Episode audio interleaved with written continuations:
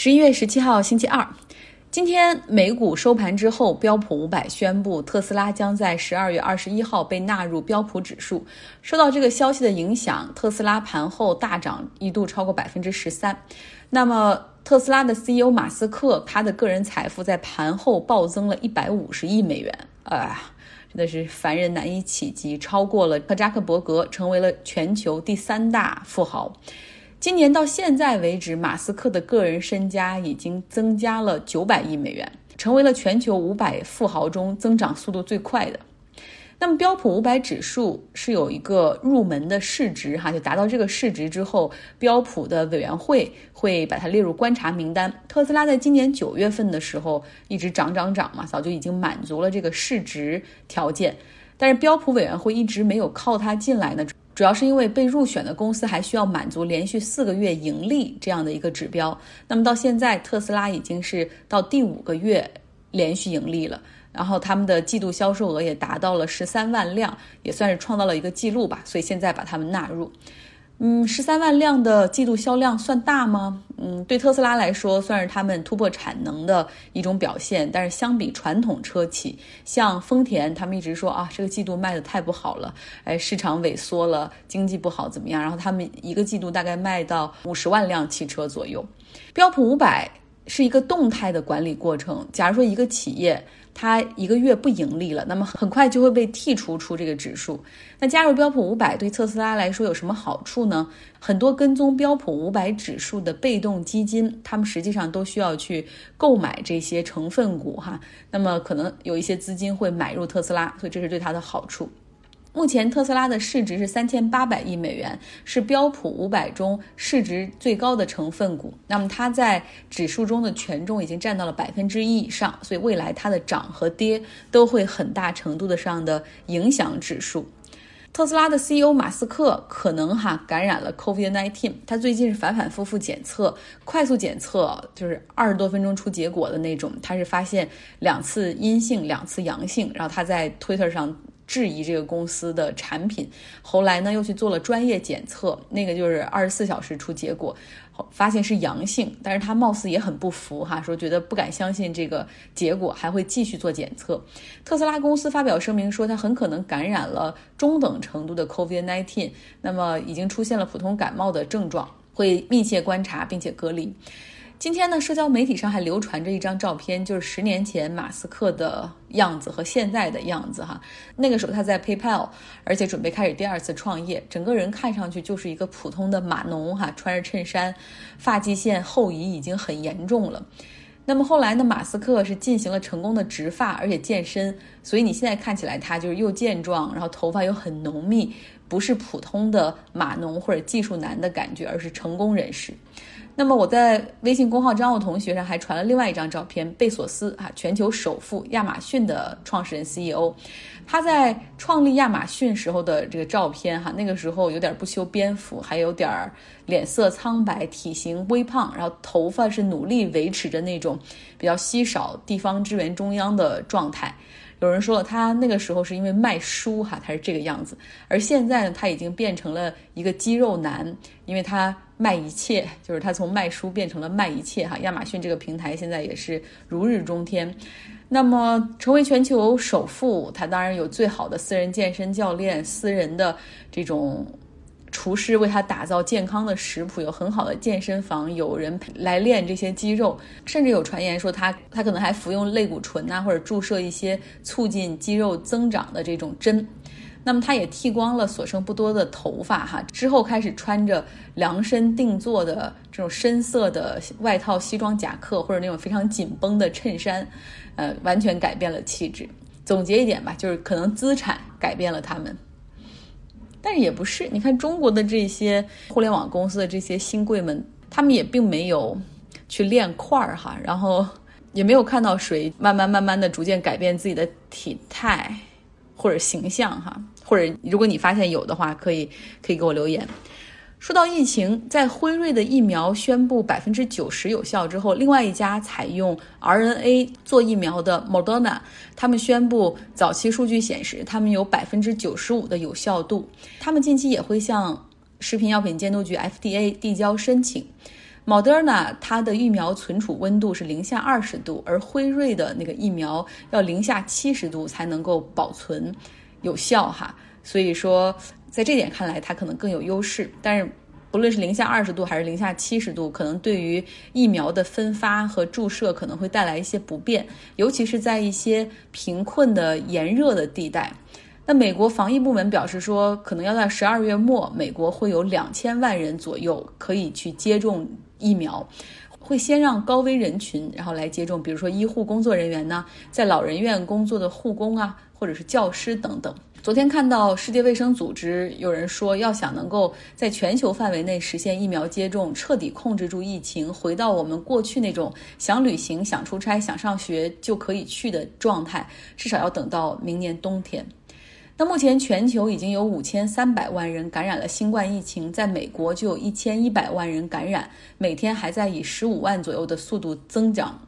由新冠疫情所带来的死亡人数已经突破了二十四万人。最近有两个风向标哈，显得疫情好像在加重。一个就是旧金山，原本它已经开放堂食了，就是只要。保持百分之四十的 capacity，就是不能坐太满的人要保持社交距离哈。那么现在呢是彻底取消所有的堂食。另外一个风向标就是各大超市的厕所用纸这个货架又开始空空荡荡。我真的不懂为什么大家就在手指中寻找着安慰。说到美国疫情为什么控制不住，如果你能听到我背景的音乐声的话。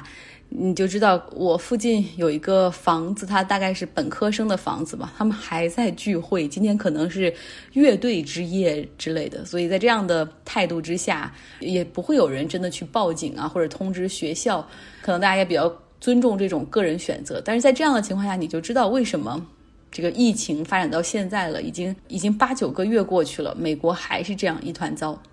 欧洲呢，现在很多国家已经进入到了第二轮的 lockdown，就是这种关闭的状态，但是新增感染也是居高不下。像英国昨天的新增感染是二点一万例，英国有一个议员感染了，他之前还和首相 Boris Johnson 有过亲密接触。那 Boris Johnson 在询问过 NHS 的医生之后，决定开始自我隔离哈，然后准备。利用网络办公一段时间，他还是比较相信医生的建议的哈，就是得过一次不一定有抗体，还是要谨慎。我有一个朋友，他在伦敦的银行业工作，他已经在那边很久了，已经加入到英国国籍。然后他太太呢还在国内，而且很快孩子就要出生了，所以他现在是办中国签证，然后准备回国哈，然后来陪产。但是现在国内只允许外国人这种人道主义签证，所以也很麻烦哈，就讲了很多家里的情况，然后最后批了。那上飞机之前还需要出示病毒检测和抗体检测的这种双检测报告。那这两个报告他一打听，大概需要四百英镑的费用。所以你看，在国外，因为检测的资源比较少，所以价格也是比较贵的。但这些都都无所谓了。就是最关键的是呢，英国进入到 lockdown 之后，然后你看这个增长案例还是有很多。然后我这个朋友在拿到。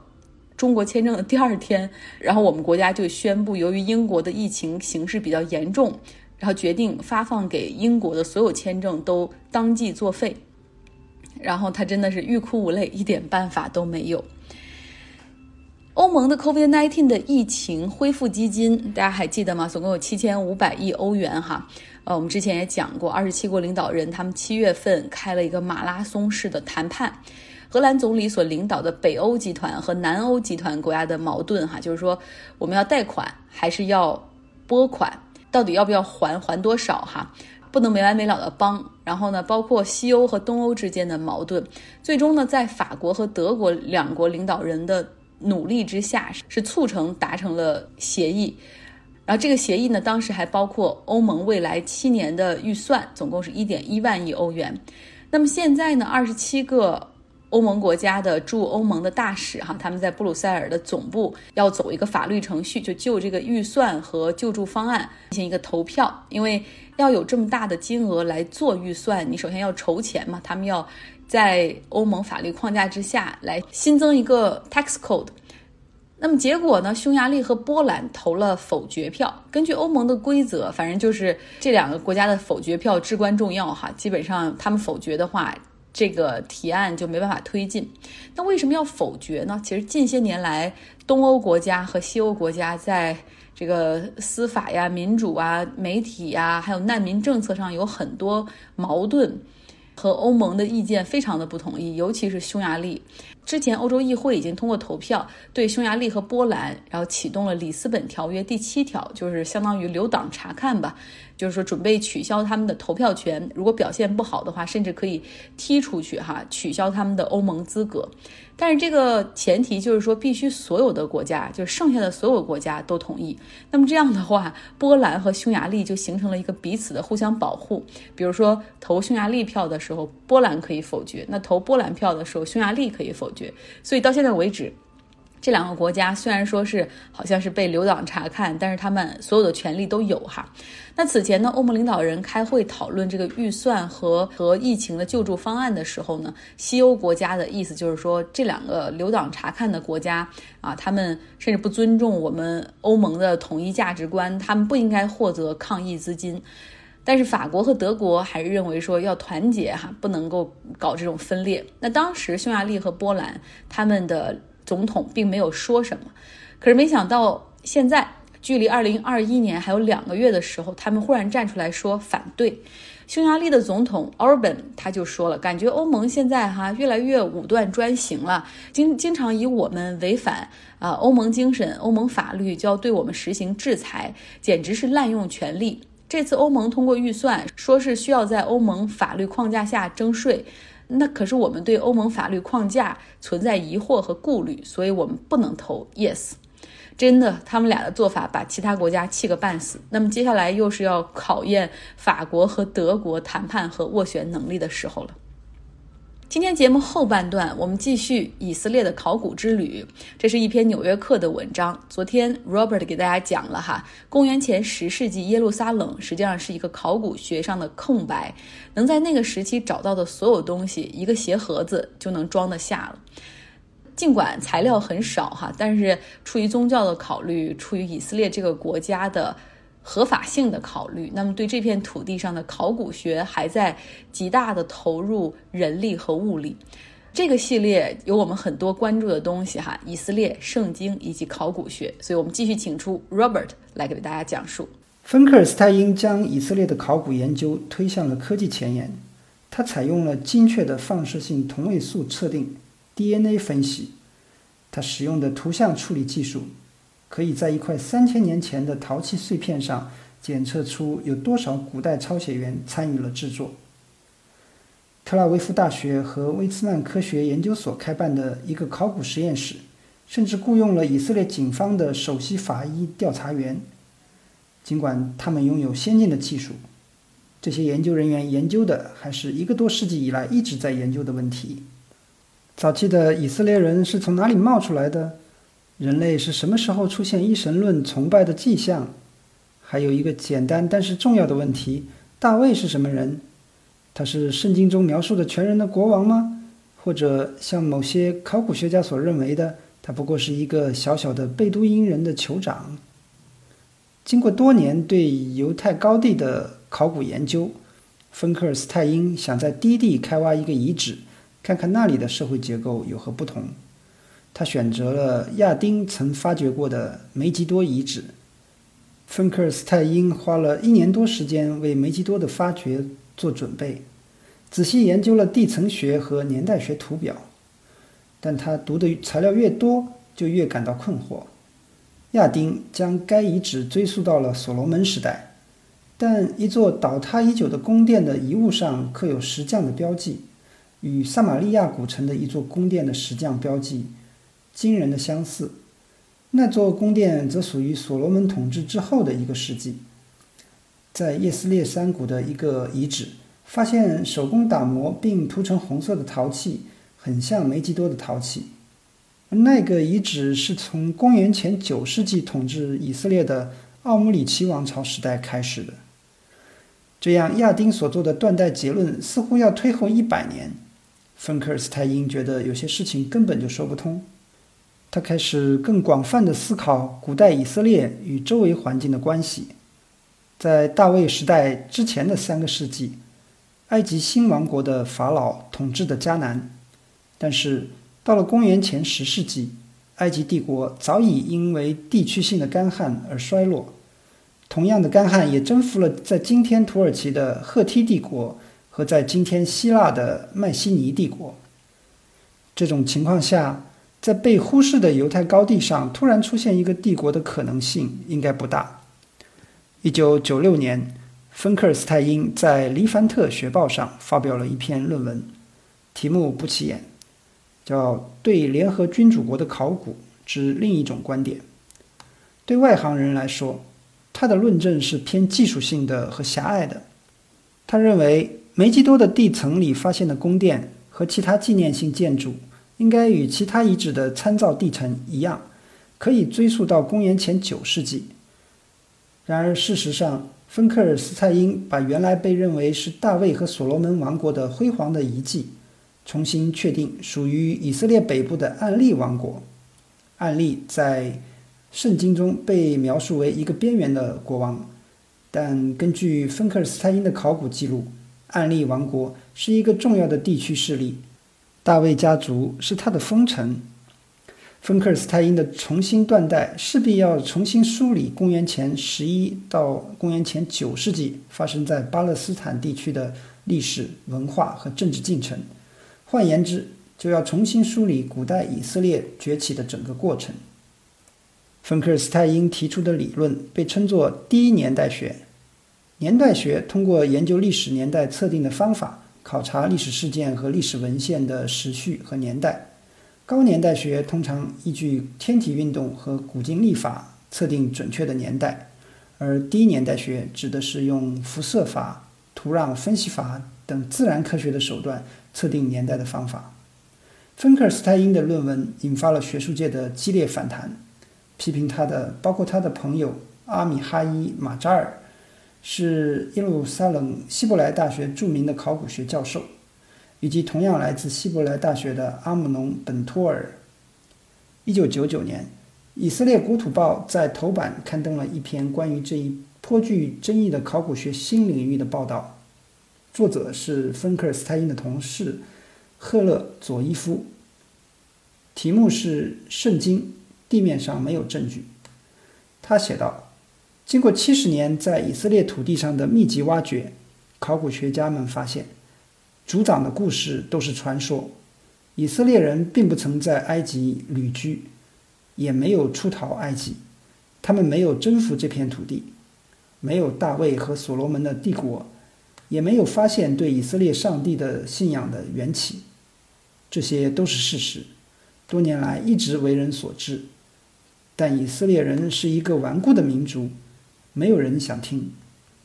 国土报的这篇文章在特拉维夫和耶路撒冷两地的大学之间造成了隔阂。二十年之后，这个隔阂仍然存在。每当芬克尔斯泰因访问美国时，他都会遇到敌对情绪，因为美国的宗教组织影响很大。备受推崇的美国东方研究学报开始拒绝他的论文。但仍然继续发表诋毁他的文章。相信圣经的人认为，古代以色列是一个光荣的王国，一个巨大的帝国，有繁荣的文化、庞大的军队以及辉煌的军事征服。而现在的考古成果则暗示，他们只不过是待在耶路撒冷一小块土地上的落后部落。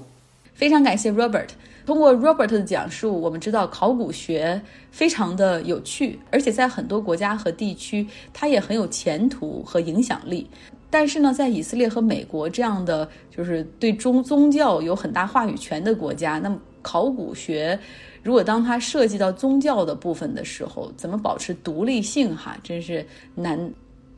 好，结尾呢，给明天的节目留一个，再留一个悬念，就是有一些网站、一些店铺，看起来那个里面的东西非常的劣质哈，一件衣服甚至要好几千块钱，